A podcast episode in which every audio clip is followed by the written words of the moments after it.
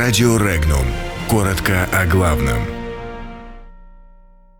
Населению Польши и Литвы снимают розовые очки. Уточнена информация по визиту Помпео в Россию. Грузия недовольна перевозками российских грузов по железной дороге. Ожидания Польши от вступления в Евросоюз не оправдались. Как Литва провожает президента? В Омске с начала мая из окон выпало пятеро детей.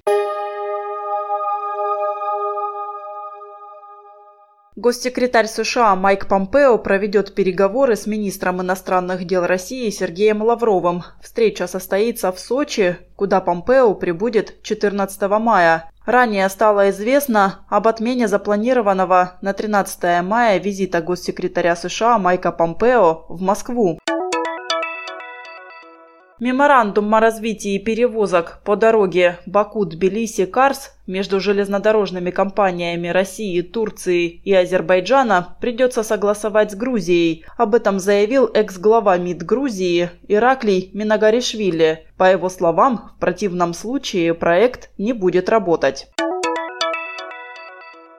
Вступление Польши в ЕС не оправдало ожиданий населения страны. Об этом намекнул председатель Европейского совета Дональд Туск в интервью немецкой газете «Вельт». По его словам, время оптимистических иллюзий прошло. Тем не менее, он считает, что поляки по-прежнему настроены проевропейски, как никто другой. Также, по его мнению, настроены и жители Венгрии.